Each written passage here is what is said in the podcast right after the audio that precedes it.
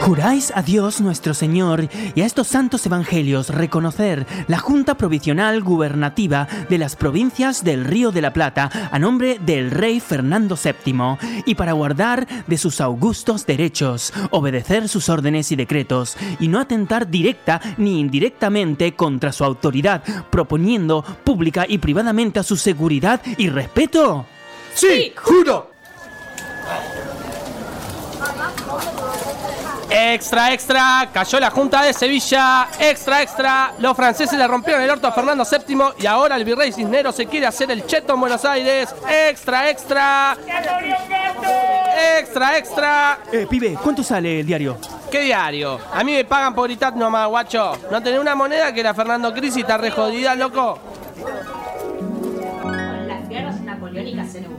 Los antecedentes de Estados Unidos y su constitución, declarando que todos los hombres son iguales ante la ley, menos los esclavos, los negros y los pobres. Las fallidas invasiones inglesas de 1806 y 1807 en Buenos Aires comenzaba a sentirse la independencia cada vez más fuerte. Finalmente se convocó un cabildo abierto y fueron French y Beruti de la Legión Infernal quienes quedaron al cargo de la admisión al lugar.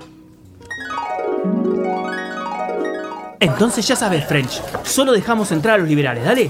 ¿Cómo a los liberales? ¿Esos no son los malos? No, boludo, eso es en 2019, pero en 1810, con las monarquías y toda la mierda de reyes, los liberales somos como los troscos del siglo XXI. Saavedra vendría a ser como un Nico del Caño con uniforme. O sea que nosotros somos los liberales. Exacto, liberalismo para los trabajadores. ¡Qué mundo de mierda! Finalmente, se decidió que el virrey Cisneros deje inmediatamente el mando del virreinato del Río de la Plata y por medio de una votación se designase una junta con un presidente al mando. El ganador, el virrey Cisneros. ¡Qué pedazo de pelotudos!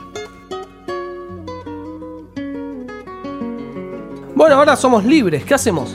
En el, en el Coliseo están pasando la última de obra de Mirta Legrand. Podemos ir a verla. Mirta Legrand. Esa es la vieja, ¿no? Y estamos en 1810, así que ya debe tener como unos 30 años mínimo.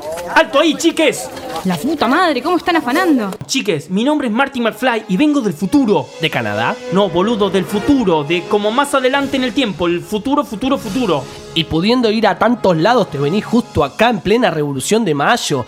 ¡Qué ganas de sufrir, pibe! ¿Y qué es eso de chiques? ¿Algún tipo de código del futuro? ¿Qué? No, no importa, escúchenme. Como ustedes eligieron a Cisneros como presidente, aunque su fórmula no haya ganado, cosa que no entiendo, posta, no tiene sentido. Es que es el que más experiencia tiene. Ni siquiera estaba en las listas. Votaron para removerlo de su cargo. Es la pelotudez.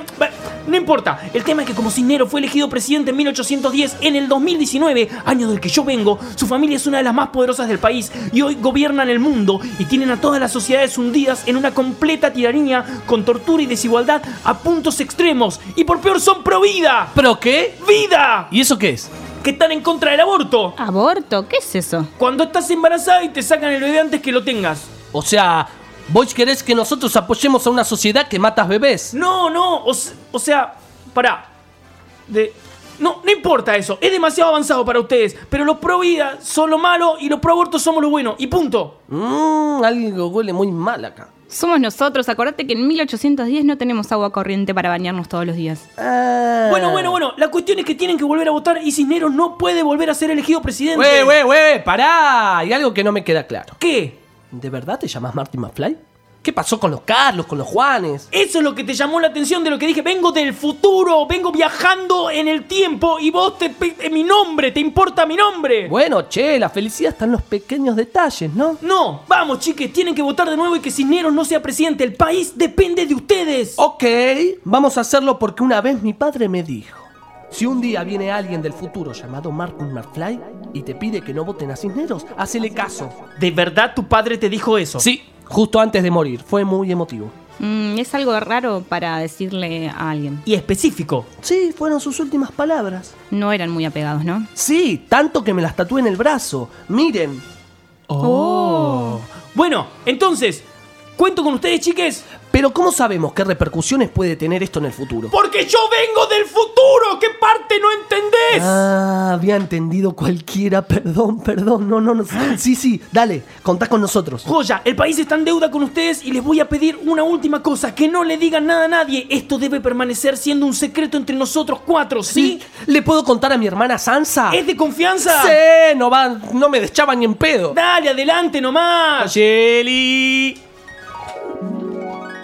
Y así fue como ese 25 de mayo volvieron a votar y esta vez el ex virrey Cisneros fue removido y en su lugar eligieron como presidente de la primera junta a Cornelio Saavedra, capitán del primer regimiento de patricios y todo gracias a Marty McFly, Doug Brown y Steven Spielberg. Finalmente, la familia de Cisneros no se convirtió en una de las más poderosas del mundo ni gobernaron el país. En su lugar fue la familia Macri la que se empoderó.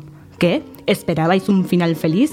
¿En qué país están viviendo? Muchísimas gracias por acompañarnos en este relato 100% verdadero de historia argentina, para falopas y fanáticos de María Marta Serra Lima. Los esperamos el próximo año con otra verdad revelada aquí, en No Todo Está Perdido, especial 25 de mayo. Feliz Día de la Patria para todos.